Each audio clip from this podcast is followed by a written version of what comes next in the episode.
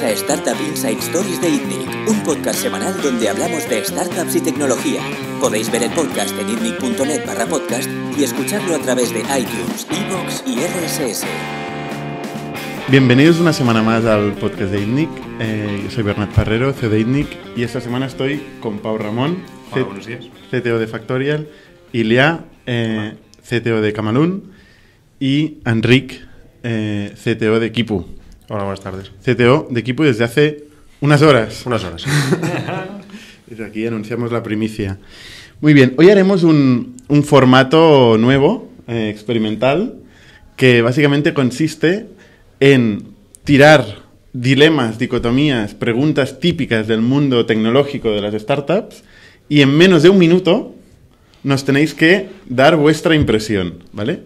Entonces, si vemos en una ronda de preguntas de ese tipo que hay eh, discusión o que hay tal, dedicaremos otro minuto a discutir. ¿Vale? Pero he apuntado, bueno, entre Alice y yo hemos apuntado eh, unas cuantas preguntas. Entonces, a ver cuántas, cuántas llegamos, ¿vale? Entonces, empezamos por la primera y empezaremos por, o- por Pau Ramón, ¿vale? Y voy a poner aquí... Me el- las manos ya, ¿eh? Voy a poner aquí el, el cronómetro, ¿vale? Entonces, primera pregunta. ¿Cómo elegimos un stack tecnológico? Eh, vale. eh, en mi caso particular, cuando escojo un stack tecnológico para un proyecto que no sea personal, intento mirar eh, que sea conveniente para mí, o sea, que yo lo, lo entienda suficientemente, quiere decir que haya tenido experiencia en producción con ese stack, pero a la vez también intentar añadir eh, algo un poco más moderno igual o algo menos conservador para poder traer talento. Entonces no solo es conveniencia, igual cosas conocidas, sino un poco de modernidad para, para traer talento en el futuro. En nuestro caso, por ejemplo, somos más conservadores en el backend y un poco más eh, futuristas en el frontend. Ilia. as soon as this podcast should be about more like black and white, and depends is not the possible answer. Uh, so I would answer uh, that way that you should select the stack which your developers are just like comfortable with. Because uh, in my experience, normally I start I was working in the companies which were just startups and they were starting up. So you, it's not my timer. ¿Qué You desastre? broke. Continúa. Uh, Yeah. So um, obviously they need to deliver fast. You will be, you will be delivering fast on the technology that you, you know. So for me, it's normally if you have three developers, pick the average technology that they are kind of good enough on that. Enric. Sí, realmente mi respuesta es, es bastante parecida a la, a la de ellos dos. Eh, yo creo que una, la, la- la parte más importante, sobre todo al principio de una startup, es eh, algo que, que quien esté liderando tu desarrollo eh, eh, tenga confort con, con ese stack, no solo, no solo desarrollando, no, no solo eh, facilidad de desarrollo, sino habilidad de debugar cuando hay problemas en producción con ese stack. Y la segunda parte para mí es, eh, aparte conveniencia para el producto, facilidad, em, ra- rapidez de desarrollo, de desarrollo, también que donde en tu pool de hiring haya bastante masa crítica con ese stack, bastante masa crítica de gente con habilidad con ese stack. Para mí esto es un punto muy importante porque eh, de, de- de lo contrario, pues eh, te limita tu crecimiento como, como negocio. ¿no? Vale, su pregunta relacionada. eh, mezcla de tecnologías, de stacks, en una misma, en una misma aplicación, en un mismo, en un mismo problema, digamos, de negocio, o no. Eh, empezamos. a- Dependiendo, ah, si, si, tu, si tu negocio lo requiere, sí. Si, por ejemplo, ah, tienes una, una parte muy maleable de- de- que requiere un lenguaje flexible, como decía, maleable en, en el frontend, puedes seguir utilizando, por ejemplo, Ruby o Node.js porque, porque realmente eh, hay una gran facilidad y, y- y y adaptabilidad al cambio. Pero si, si la, la parte crítica de tu negocio es algo con, con- con una una necesidad muy alta de, transaccionalidad, eh, muchas requests por per second, pues entonces a lo mejor moverte a algo eh, mucho más adaptado a este workload, aunque no sea lo más fácil para, para tus desarrolladores. Algo, por ejemplo, como Java o. Depende mucho del negocio, ¿eh? pero en, en- mi criterio sería este. Yeah, for You're not resetting timer. No, I'm just doing it Okay. on my mind. too complicated. yeah. Uh, so just to add to what Nick said, obviously depends on the task, but again, it's boring. So let's answer something different. I think what I will add another rule to that is a classic bus factor. Uh, so if you have a team member which prefers some like uh, strange language, let's put it that way, and then he does this internal important part in that language, and then he something happens to him, he decided to go uh, or whatever. Then obviously you have a problem because you don't you need to hire for that exact language or to implement or implement that from scratch. So you need to constantly counterbalance between like interests and technology and hypeness of this technology and uh, your business decision how you can support it after that. Ujú. Yeah. I don't I understood well the, the question. Is it the amount of Puedes hablar en, en español, ¿eh? Ah, que me la cabeza. ¿Es el, el número de tecnologías? ¿Estás preguntando o...? O sea, combinar distintas tecnologías en una misma aplicación o no. Vale. eh, en, en mi opinión, a pesar de que hay que escoger siempre para lo que sea más adecuado, cuantas menos mejor. Eh, en mi experiencia, también por el tipo de equipos que a mí me gusta montar, eh, me gusta montar equipos que toquen cuantas menos, que, que toquen muchas tecnologías, pero en mi stack prefiero tener cuantas menos mejor. Eh, cada una de las tecnologías requiere siempre partes móviles, requiere eh, cierto tooling, requiere cierta infraestructura. Entonces, si se puede evitar añadir una tecnología, en mi opinión, eh, sales ganando. A pesar de eso, hay veces que no hay, no hay otra porque el dominio es específico y requieres, requieres cierta tecnología. La tecnología web eh, evoluciona, digamos, el presente y futuro eh, está más en el browser, frontend, o más en el servidor, backend. ¿Cómo veis esta dicotomía? Ilia.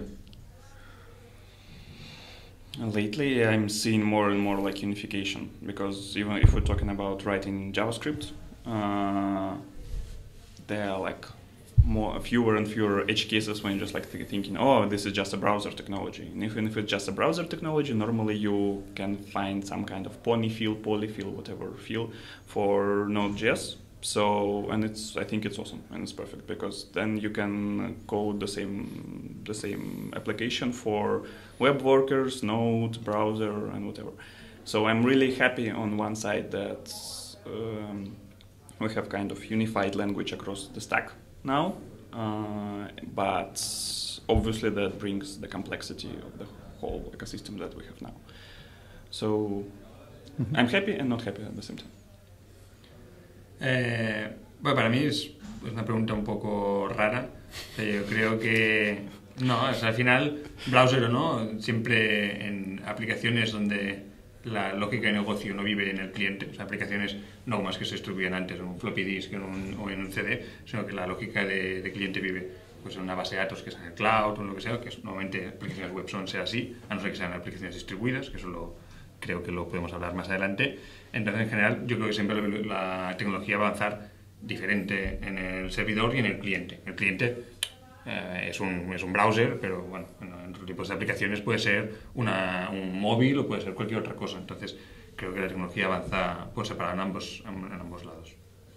Hombre, pero perdona que refine la pregunta, ¿eh? pero Vale. ha habido un shift Sí. muy importante de, de lo que antes se hacía en el servidor, la lógica de servidor.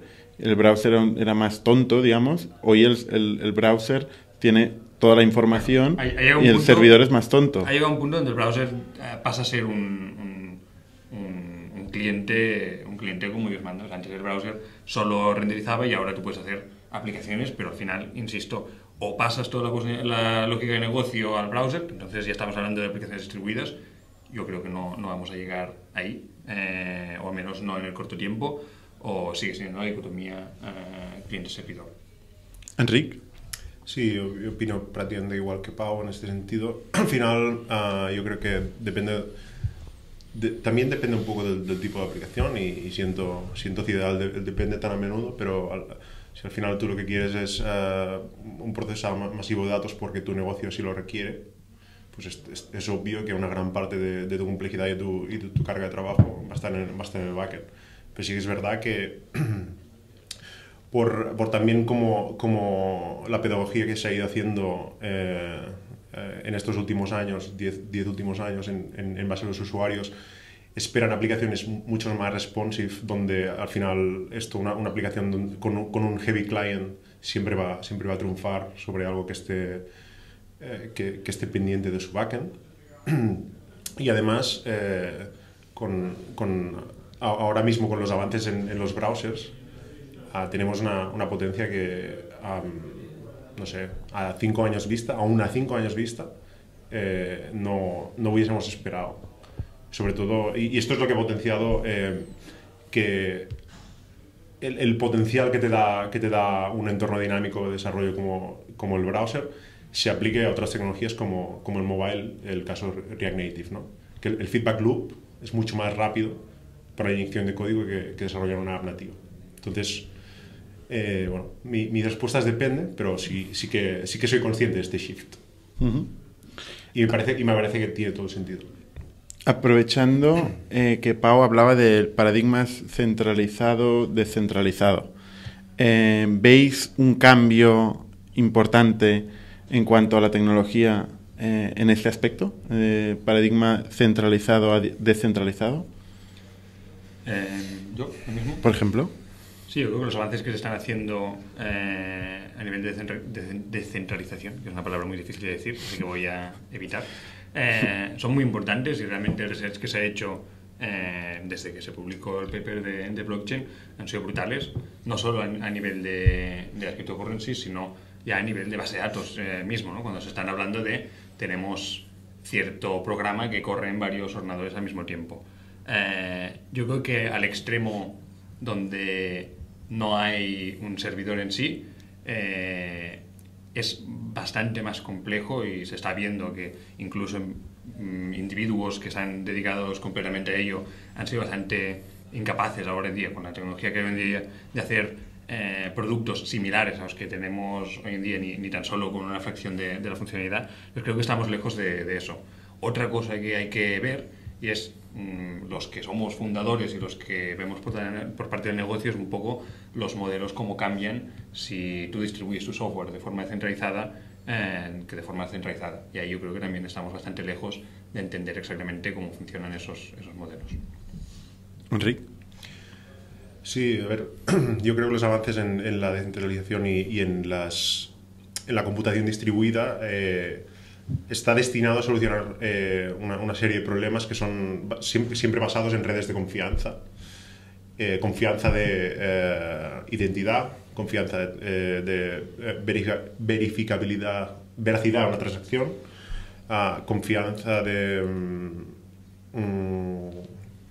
en, en, en, un histórico. Pero a, a su vez, opino como Pau que hay, hay una gran cantidad de um, complejidad organizacional no técnica alrededor de esto que aún está, aún está lejos de, de verse solucionada, ¿no? Uh -huh. Y sí, en este sentido, y sobre todo cuando, cuando se trata de eh, cómo te gustaría distribuir su software, tu software uh, centralizado, 100%. Uh -huh. Ilya? So, cost effective. Um, yeah, I'm just thinking about the the um, about the concept of distributed like centralized if we're talking about applications not microservices or other internal structures uh, like part of me like technical more geeky part is happy because it's obviously something new interesting that you can read you can just learn about. Uh, but the part which thinks about okay i want to deliver something that my clients can use now is not happy because it's we are early adapters. Uh, if we if you play with these technologies, you're going to be an early adapters. You need to convince people that this your new way of using applications and the problems that come in with that. They are cool and shiny and and you need to be also early adapter and try all the problems uh, that come in with that. Uh, so uh, in that way, I'm not happy because being an adapter is sometimes cool, but normally it's a problematic thing. And if you want to build a business on top of this, it's twice or even way more times more mm, problematic uh, than even building this. If we're talking about the internal structure of microservices, not microservices hype, uh, I think I saw Eh, podemos dejar esta pregunta para más tarde. Perfecto. En particular la de los microservices. relacionada su pregunta con, relacionada con esta, eh, y si tu Ilea, veo aquí una pegatina en el, en el ordenador de, de, Pau que pone IPFS, ¿no? Interplanetary File System. ¿no? Este es un approach que se hace, una, una propuesta basada en blockchain uh -huh. de cómo distribuir el sistema de archivos eh, que puede ser, puede ser usado eh, por, por storage, pero también puede ser utilizado como la propia web eh, y plantear otra forma de, de, de usar la web sí. o, de, o, de, implementar la web. Este sistema, IPFS en particular, ¿le veis futuro? Irea. Uh, it's really hard to say. Uh, if we're talking black and white, yeah, I think obviously we're going to have more, we're going to see more and more decentralization like in the future years, and the technology will be more like they they will have way more wide adaptation in a couple of years, and because of the governments, because of the like uh, all other companies that will try to con like control the web and especially the content there. So yeah, it's a it's a future. Um, That was the question, yeah. Then it's not.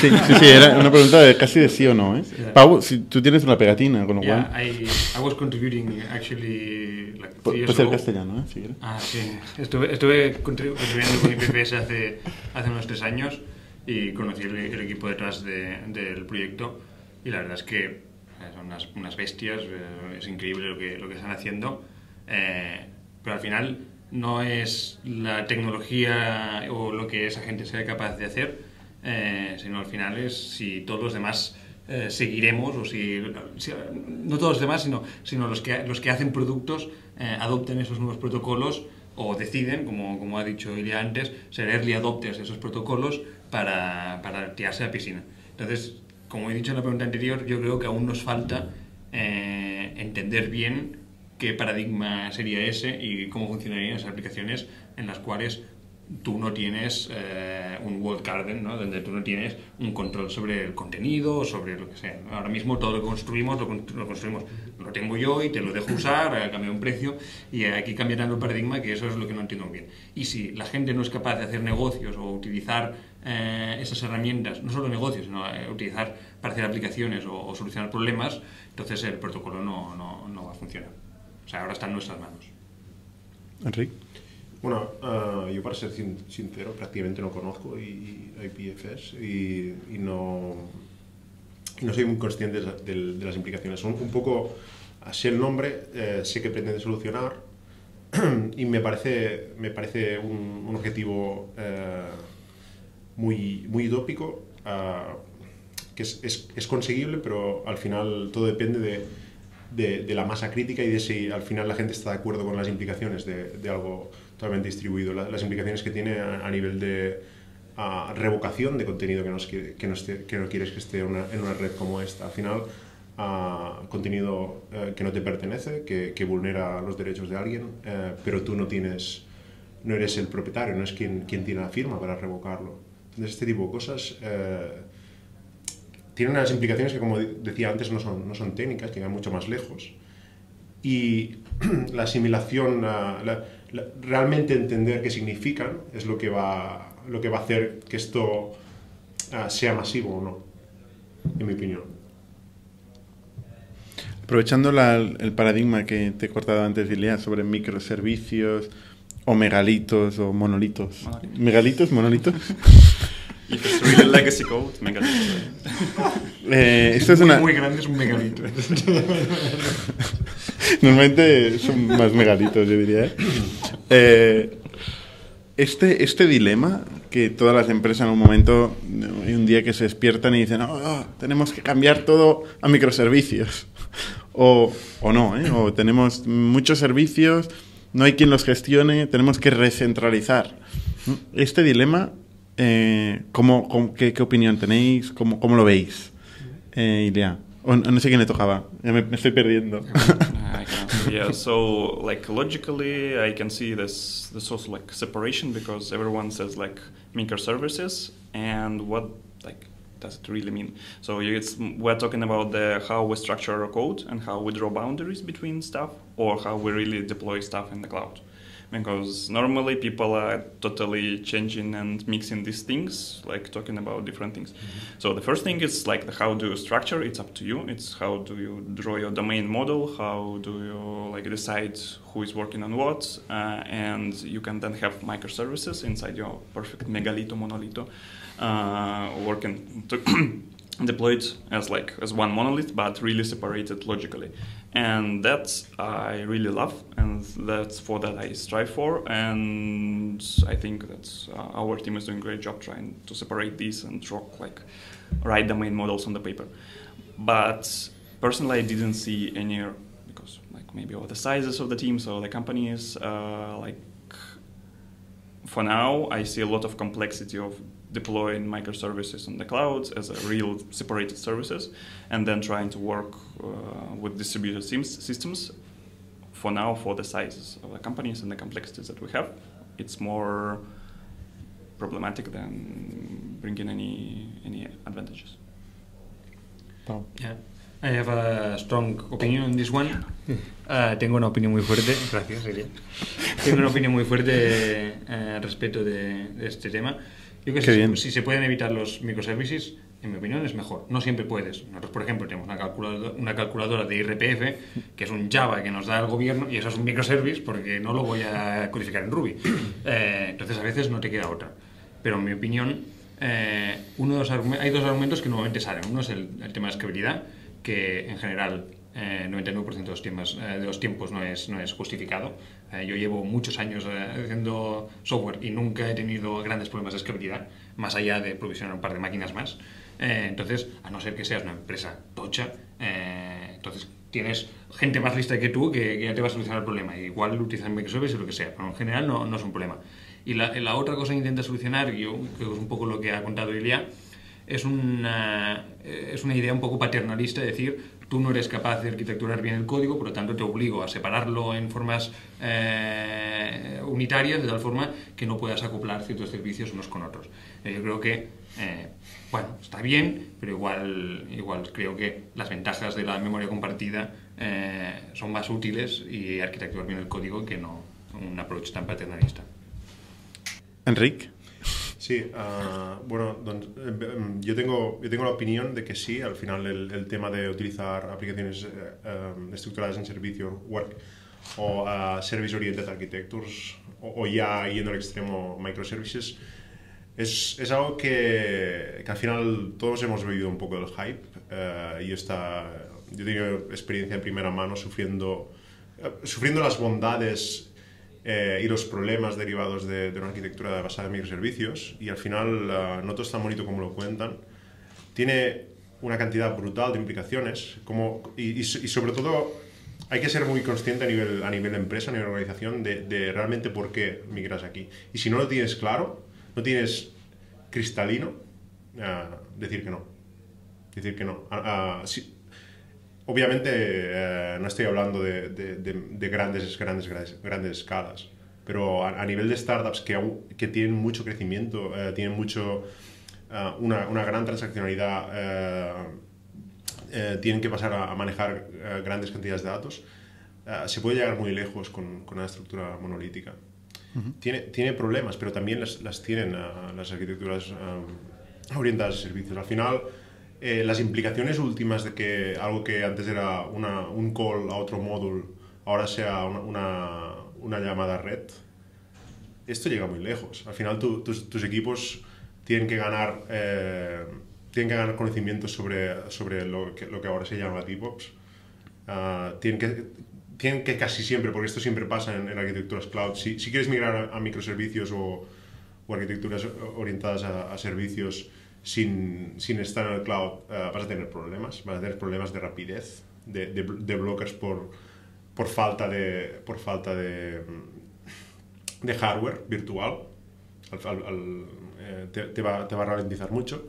Y yo creo que, como decía Pau, es... Uh, si, si, no, si no lo tienes clarísimo, de que al final tu negocio vive o muere según cómo pueda escalar un servicio de, de, forma muy distinta al otro. Por ejemplo, lo que responde Frontend con lo que uh, tu, tu, tu, tus servers de front, frontales eh, tienen que, que tienen una necesidad mucho más baja de escalado que la que tendría una, un, un, servidor RPC que pones a disposición de todos tus clientes, esto podría ser un caso.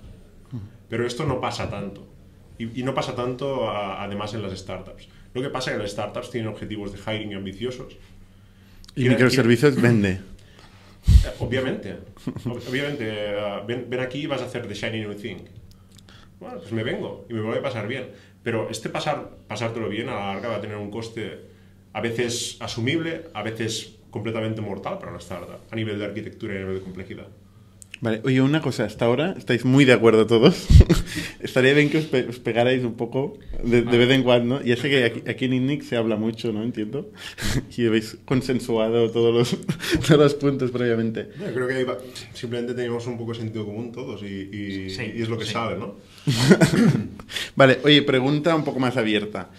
Eh, ¿Cuál es la última tecnología eh, que os ha flipado? Enrique. Bueno, por mi parte vendría a ser todo lo, lo relacionado con uh, la segmentación y clasificación de, de, de imágenes y de vídeos, es decir, el reconocimiento de imagen. Es un, es un campo que eh, en los últimos cinco años, cuatro, uh, está dando unos pasos brutales de, de, de cosas que antes solo, solo, veías en TED Talks y, y en, y en, y en vídeos de futuribles a, a cosas que están 100% en producción y me parece, me parece increíble. Al final soy muy profano en este tipo de, de materias, eh, intento aprender lo, lo, que puedo, pero fascinado seguro que estoy. Ilya? Okay, so AI and kind of like image processing already covered. And then we already talked about uh, decentralized things and blockchains, so already removed. Then I think I will go down to a little bit more practical level. Um, and just like what we can do every day. The latest kind of newest thing, at least that we can use now, is GraphQL.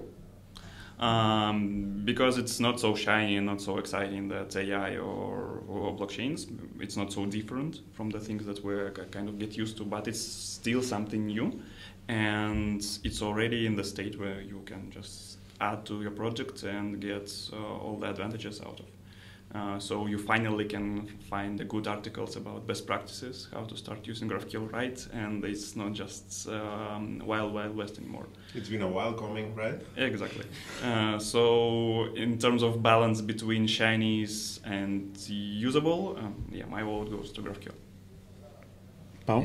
Para mí no es tanto una tecnología, sino un cambio, un cambio de mentalidad que ha reflejado en ciertas tecnologías, eh, que es el tipado gradual. Eh, siempre ha existido la, la de dicotomía, como siempre existe en tecnología, entre lenguajes estáticamente tipados y dinámicamente tipados.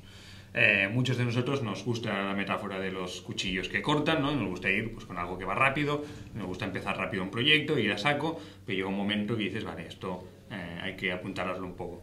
Eh, uno de los proyectos que ha hecho esto de forma muy, muy correcta, yo creo que es Flow, eh, en JavaScript, un, un, lenguaje que todo el mundo se, se, reía, y con Flow tiene un sistema de tipos bastante potente y bastante flexible, que te permite ir de no tipos a, a todo el tipado que tú quieras. Eh, ahora se está viendo otras, eh, otros lenguajes dinámicos que están intentando adoptar también eh, tipado gradual, y para mí eso es algo que me, me gusta mucho. Oye, ahora vamos a, a hablar de, de, los perfiles que os gustan como, como CTOs, ¿no? Eh, y, y, voy a crear dicotomías que ya sé que siempre son grises, ¿eh? siempre son dependes, pero con el depende nos vamos a aburrir todos. Entonces, a ver, si tenéis que elegir entre un perfil junior con potencial, curiosidad, ambición, whatever, versus un eh, programador senior, rockstar, eh, con experiencia y tal, ¿con qué os quedáis? Eh, Pau. Yo, aunque el último podcast que salía aquí, el titular fue eh, que los juniors no deberían trabajar en startups. Nunca dije eso, pero es el titular que, que salía ahí. Eh, elegiría el junior con potencial, eh, principalmente porque el senior rockstar no me lo puedo permitir. Enrique. Uh, a pesar de tener las budgets constraints igual que Pau, o peores, eh, al, final, al final sí que uh, yo, siempre, yo siempre elegiría, y, y sobre todo si, si, si, mi decisión no está condicionada por el short term, que muchas veces lo están, al final casi siempre que está haciendo hiring, es porque tiene una, una necesidad concreta que cubrir. No puedes hacer como un Google, un Facebook, un Netflix o un Amazon, que es al final uh, gradu- graduate software engineers. Uh, we don't know what you're going to do, but we'll hire you anyway. Eh, al final, claro, pu- puedes, puedes, puedes permitirte contratar gente eh, muy buena, no, no, eso no lo pongo en duda, pero por- a- al peso, para decirlo mal. Eh, en la startup esto no pasa, pero si, si pasase, si, si, si estás preparado más para el long term, te estás preparando más para el long term, yo siempre elegiría ah, la actitud primero y el talento raw, aún sin especificidad. Yo, yo lo prefiero. Porque... O sea, es junior con potencial. Sí, 100%. Perdón, perdón que haya sido así la- la No, no, no. Pero, No, no, no, pero pero entiendo. creo que al final no, es, no, es- no hay que desmerecer nada, es explicar las causas. Ilia. I'm just thinking that I got a joke that Pau hired a junior, and Enric, I suppose, will go with the senior guy, so then I would go with the um, external agency.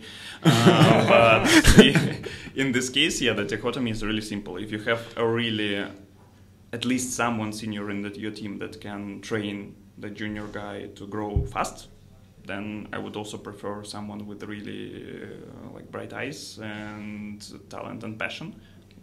But I don't like the word passion, but at least in this sense. Uh, um, ¿No? Passion no. It's overused. It's like the same as Ninja or Rockstar or whatever. It's, it could be wha- whatever uh, in this case. ¿Cómo se queman las palabras? Exactly. And normally it's passion not for technology, it's passion for either to learn or curiosity, my, my uh, preferred uh, word, uh, and also idea to, um, to solve the problem that your business is solving. That's normally is also really, uh, they should be interested in the domain uh, that we're doing. O- otra subpregunta relacionada. Eh, generalista, persona que sabe en general, eh, o especialista que domina un stack muy en, en profundidad. Ilia. Okay. Uh, again, if we're talking about the startups, normally it's generalista uh, because um, I have like two rules. The first one, when I'm hiring and I'm hearing from someone that, oh no no no no, backend is not mine. I'm like fully front end. It's for me it's a huge red flag uh, because the question why, like, are you not curious again? Uh, are you, why don't you like backend? Este es un tip para toda la gente que está aplicando ahora mismo, que son muchos, nuestro proceso de selección. no, but yeah, normally the question is like why? Because mm, obviously you could have like preferences, you could like uh, you could like or dislike technology, so the steps. But if someone just like really uh, says that I have a wall and I'm not going through this wall for some reason, that's like it's it's a mm, question that they need to answer. Uh, so I would prefer general, like at least people with a wide knowledge of technologies and the whole stacks. Ujú. But again, it's all, as always, it depends on the problems that you have at least now. Ujú. Pau. Sí, bueno, yo siempre generalista por un tema de asimetría. ¿no? Un generalista te puede ir profundo si, si lo requiere. ¿no? O sea, si tú tienes un problema muy profundo, un generalista puede coger y especializarse en ese problema y, y llegar hasta el fondo. Eh, raramente he visto un especialista eh, hacer lo mismo y generalizar. Eh, no, no lo he visto pasar. Entonces, para mí siempre es mejor un generalista. También porque siempre he trabajado en equipos menos de 30 personas y entonces ahí eh, las prioridades cambian muy rápidamente y tienes que estar todo el rato diciendo, vale, pues ahora eh, todos vamos a enfocarnos a esto, ahora hay más presión aquí y no, o sea, tener gente que solo tiene, solo puede llevar un sombrero te, limita muchísimo. Much- muchos negocios requieren un, buen mix de los dos, es decir, ah, requiere, necesita a alguien que en, un tiempo de- agresivo, time to market, te, te genere pues, una, transición entre, pantallas, por ejemplo, que, realmente sea un wow factor. Eh, no- obviamente ese no va a ser el, core de tu app, pero, vas, a ganar puntos con ello, pero sí, opino igual.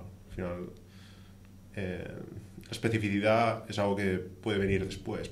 Obviamente vas a pagar un poco en el time to market, pero yo creo que vale la pena. No discussion today. No, todos, todos de acuerdo, muy bien.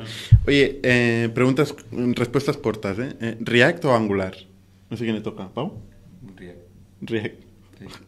Pues tan corta, no sé. Bueno, vale. no. Enric.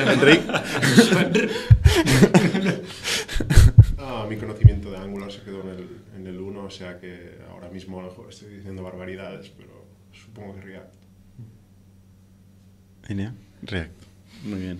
Ruby o Python, eh, Enrique. Depende, de- depende, depende, mucho, depende mucho del stack, pero si, si tu stack es web y eh, Ruby es conocido por Rails y su, y su extreme ah, de- y su eh, tiempo de development agresivo, por lo tanto yo diría Ruby, pero bueno, depende del caso. If we talk AI, obviously Python. Right. But Sí. for other cases, Ruby. Sí, yo creo que se están diferenciando mucho. O sea, con Ruby solo vas a hacer web hoy en día y con Python, pues cualquier cosa que sea un poco científica o matemática. Bueno, Django al final creo que no, tampoco no ha ganado mucho. Bueno, no, al final hay sus buenos negocios que funcionan con Django, no, es- no, no va a ser una, un, un gran factor diferencial, No. pero, pero bueno, sí, yo creo que estamos de acuerdo también. Yo- Otra pregunta un poco, un poco rara, ¿eh? Eh, Stripe, Stripe o Sermepa. Y esto lo que viene a decir es eh, API super molona que a los desarrolladores les encanta porque tienen que hacer copy-paste, está súper bien documentada, pero cara, cara por transacción o por uso, o API de mierda con una documentación terrible que, que nadie entiende, pero barata. Idea. you need to like use mathematics and count because caro like something cheap or not cheap it's also a little bit hard to say like really fast even if something is like twice or three or ten times cheaper than to implement you still need to think about uh, developer time uh, hours that requires to add this api and then also developers hours to support this and multiplying by average salary of the developer, I'm not sure that the bad API will be cheaper as a result. Nunca he esta discusión en mi vida. Pau. Eh, Stripe, porque lo otro, te soy sincero, hasta hoy no había escuchado nunca esta palabra. La palabra es sermepa. Sermepa, me suena... Es que tienes una suerte que, bueno, increíble. ¿eh? Enric, ¿tú que sí has implementado o has escuchado al menos Sí, sermepa? yo, sí lidiado con Sermepa en otras vidas, pero um, yo, yo diría Stripe. Es decir, si al final eh, el, el éxito o fracaso de tu negocio depende de- del margen que te estás gastando en la pasarela de pago, ah, sin contar que lo, que lo que Stripe te va a dar en, te- en términos de, de métricas, en términos de gestión, en términos de time to market, eh, ti- tiene un precio. Al final siempre pues implementar el, el- el Stripe primero y, y cuando realmente estoy este porcentaje en absoluto sea un número grande pasar a lo después. También vas a tener más ah, más, más tiempo para hacerlo más recursos para hacerlo pero yo en, en caso startup diría siempre Stripe por eso, ¿eh? por si al final, si la vida o muerte de, de tu, de tu negocio depende de, de los márgenes entre uno y otro, vas mal. Y voy a hacer trampas y voy a volver a responder. Eso es trampa. Eh, Para, ¿eh? para añadir a lo que ha dicho Elia, eh, no solo la matemática de lo que te cuesta el programador o el tiempo de programación, eh, es el coste de oportunidad, pues no es solo el coste. O sea, tú no vas a, con- a contratar un programador solo para, para programar la, la integración de ese MEPA, sino que es el coste de que este programador no está haciendo otras cosas que en teoría tienen que contribuir en el negocio. Que eso, desgraciadamente, no se cuenta muchas veces. Otra pregunta. Eh, también es una dicotomía, tampoco os alarguéis mucho. ¿Cortar scope y lanzar? ¿O alargar deadline y cumplir scope? Eh, hostia, ¿quién le tocaba? Eh, ¿Pau? Venga. Eh, bueno, para mí el scope no es algo que esté escrito en piedra. O sea, nosotros, al menos de la forma que trabajamos, es que decimos esto se va a entregar a esta fecha y el scope es lo que entre hasta esa fecha. O sea, sería el primero, cortar el scope y, y lanzar. Pero no es que cortamos el scope, es que el scope, por definición, es lo que entre en ese time frame. A no ser que el equipo sea muy, muy, muy experimentado eh, lanzando producto, cortar scope y lanzar. Al final los- las constraints, otra cosa es si el scope es loco, pero las constraints ayudan a dimensionar. Porque si no el perfeccionista lo- lo que tenemos todos dentro alarga el deadline lo que puede. In, I'm just trying to remember any case when the scope was like so perfectly defined, and you could say like, okay, this is the scope that we need to we need to deliver. Normally, Try it's hard. really- Try yeah, hard. yeah, exactly. Normally, it's ultra vague concepts, or maybe not so vague, but anyway, they're just like whatever feature or whatever like uh, things that we're going to do. So every day, scope changes anyway. You find something new. You get more knowledge every day about the idea, about the domain, about the, what you're really implementing. So it's changing any, uh, every day. So core, removing it or making it smaller, it's normal process. So in my case, uh, I think delivering something is way more important than doing thing that you thought about like two weeks ago, one month ago, half a year ago. Vale, en respuestas cortas, ¿eh? Porque si no, nos quedamos sin tiempo. Eh, ¿Comerse el legacy o start over? O sea, empezar cosa nueva. Lo que se puede responder a esto. Ahí, Enrique. Start over. Start over. el- el leer código es mucho menos eficiente que escribirlo. Y, y los rewrites pagan la pena, en mi opinión. Perfecto. ¿Ilia? Bueno, perfecto no, porque esto, esto es otro tema. Hablamos luego. Hablamos luego. Lately, I would say start over. Yeah, ¿Sí? yeah. Because uh, you you said like fast answers and now like ah, perdón, perdón. Perdón, siguiente, siguiente. Pau. Sí, yo tenía una respuesta y, y estaba viendo que están jugando aquí, no sé qué están haciendo. Sí, es que para la audiencia tenemos de aquí una sala al lado donde están jugando a juegos de VR y están como saltando y tal. Entonces cuesta concentrarse. Sí, vale, yo, yo voy, voy a salirme de la dicotomía y voy a decir eh, tercera vía. Eh, yo creo que es en- encapsular el, eh, también es una, una buena opción. O sea, a veces no puedes, tienes una monstruosidad, pero sí lo que sí puedes decir es lo voy a marginar y, al menos ahí queda controlado. O sea, definir unos boundaries eh, dentro del legacy donde al menos eh, el resto del código no, no se ve afectado. No siempre se puede hacer, ¿eh? o sea, simplemente para dar una respuesta original. Viendo las noticias en la prensa de empresas, de startups overfunded o slightly overfunded que contratan 100 desarrolladores de golpe, mi pregunta es, ¿se va más rápido o más lento con 100 tíos versus un equipo de 10, 15?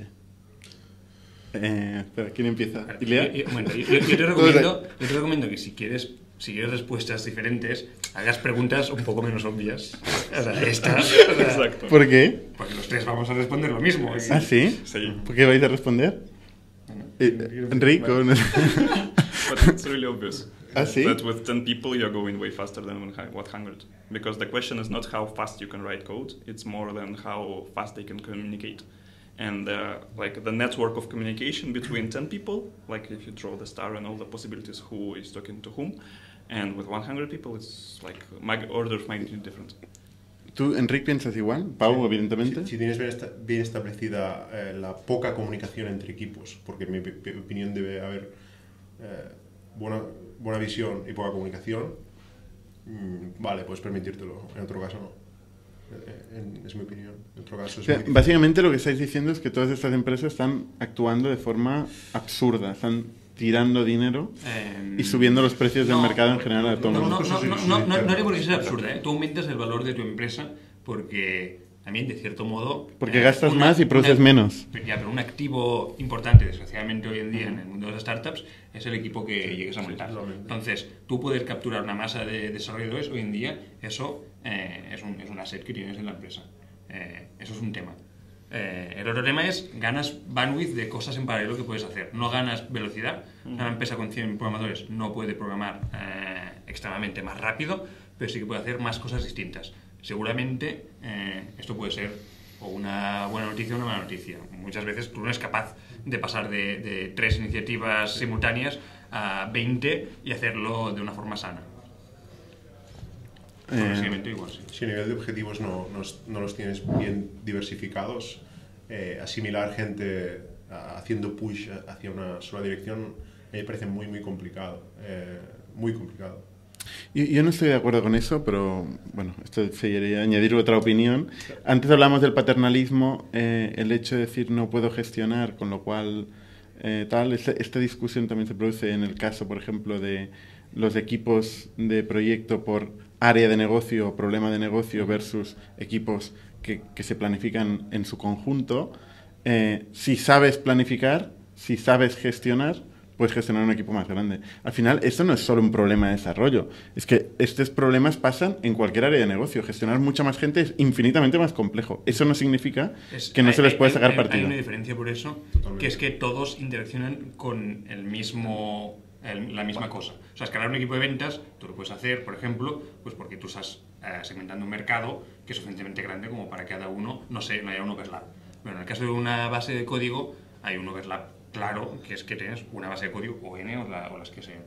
Eh, no, es, no, es tan, no es tan trivial como otras áreas de negocio. O sea, a pesar de que, de que esto pueda funcionar eh, en otras áreas, no es tan simple. Se tiene que hacer y eventualmente, obviamente, a no ser que la productividad de un equipo pequeño sea 100 veces mayor, obviamente si tienes 1000 personas va a ser más productivo que un equipo de 10.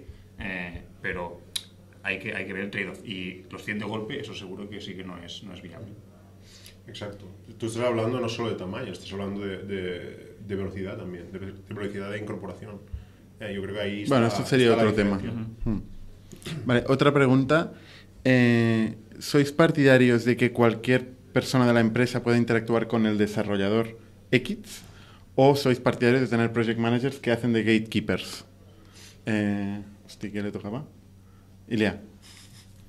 Que es un caso, en el caso de Gamalun es más, esto es más importante que en el caso de Equipo y Factorial por una razón, porque no- la parte de desarrollo no es la parte más grande de la empresa como en las otras, ¿no?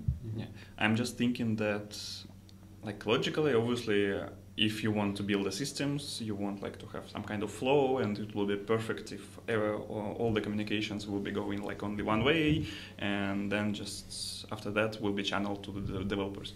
But in reality, we're not systems; we are people, so we need to talk to each other, and we need to uh, be passionate um, about problems of each other. You said passionate. Yes. ¡Hola, contradicción! Um, so yeah, so I would prefer, not not would prefer, I would like if developers sometimes understand the prob- problems uh, closer, uh, problems of other teams uh, closer, and then they could be. Uh, not passionate again, and just like they would like to solve these problems way faster, and they would uh, also, um, yeah, if you, if you if you talk to people directly, sometimes you just understand the pains and then you understand how to solve them better. Then O sea, hablar con el desarrollador. Yes, yes, but obviously you need to have a balance every, everywhere. Pau. Eh, yo estoy de acuerdo en una parte con lo que ha dicho Lea. Estoy de acuerdo que no puedes programar tu equipo como si fuera un producto de ingeniería. Eh, no obstante, yo soy un ingeniero y no lo puedo evitar, así que lo hago. Eh, yo creo que, que no. O sea, sí que tienes que definir un, un pipeline, en mi opinión personal, en el cual la gente de tu empresa no tiene que ser capaz de dictar cuáles son las prioridades de, de tus desarrolladores. Esto es, eh, has hecho un stretch, ¿eh? Yo, yo he dicho hablar. Y tú has dicho dictar prioridades. Cuidado que son- son Bueno, hablar, claro. No, no- no un no tenemos a los developers en una jaula donde nadie puede hablar. Hablar, claro que pueden hablar. La otra cosa es hablar para preguntar, ¿puedes hacer esto? O es hablar para decir, vamos a hacer una cerveza. Se entiende perfectamente. No, yo no, No, no entiendo tanto. perfectamente. Yo creo, yo creo No, que la hay- una diferencia- Me refería a las cervezas, he entendido que me refería a ir a tomar una cerveza. No, obviamente no. Me refería al hecho de, de interactuar. Interactuar en cuanto al negocio. En cuanto el a su negocio trabajo. impli- Implica, implica que pueden alterar eh, el, el orden de las cosas que ellos tienen que hacer. O sea, si yo estoy trabajando en una funcionalidad y me viene alguien a hablar conmigo, ¿altera esto lo que estoy diciendo? El refinado.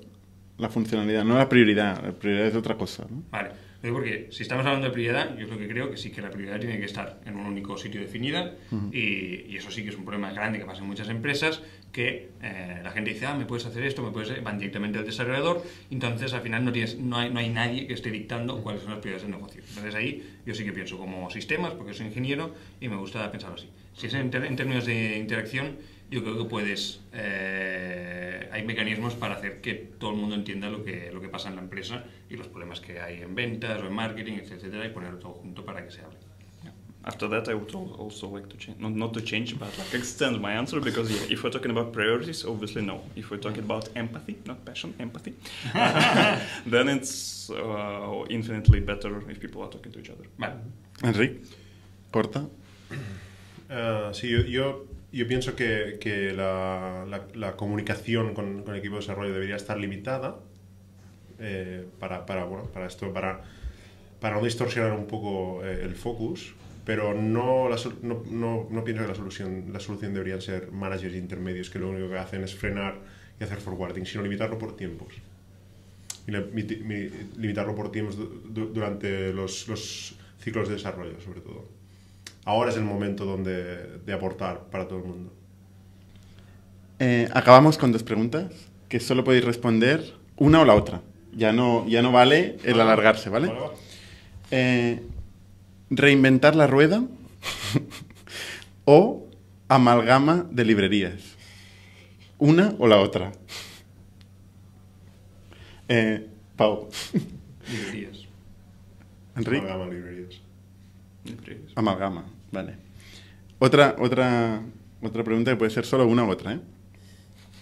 Eh, Sagrada Familia, es decir, eh, release larguísima con un montón de funcionalidades, etcétera, o micro release en plan constante. Micro release. Enrique, Micro release. Yeah, if you ask a question that way, I think it's really obvious. qué mal lo estoy haciendo. Vale. Y code coverage, eh, test coverage de más del 90%, ¿tiene sentido? ¿Sí o no? No. Rick. No. Mejor monitoring. If we're talking about finance or ah, if the short question, yes, then it will be yes. Eh, yes. Em, Sí, lo siento. en español.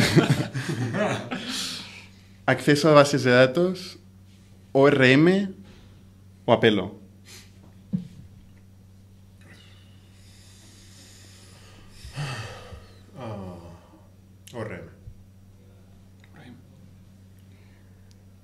URM, pero no siempre. Ahora mismo estamos en un punto. Pero a ver, eh, son dicotomías. Sí, sí, sí, sí o no. Falsas, pero lo son. En caso, una tricotomía. Continuous integration, ¿sí o no? Sí. Sí. Bernat. Bueno, lo no? vamos a dejar aquí. Pero haremos una versión 2 porque han quedado preguntas en el tintero y esto es realmente interesante. Gracias a todos por vuestra participación y, continuará. Suscribíos a nuestro podcast semanal en youtube.com barra iTunes, iVoox o RSS para no perderos ningún episodio. También lo podéis recibir en vuestro correo suscribiéndoos a nuestra newsletter semanal en itnic.net.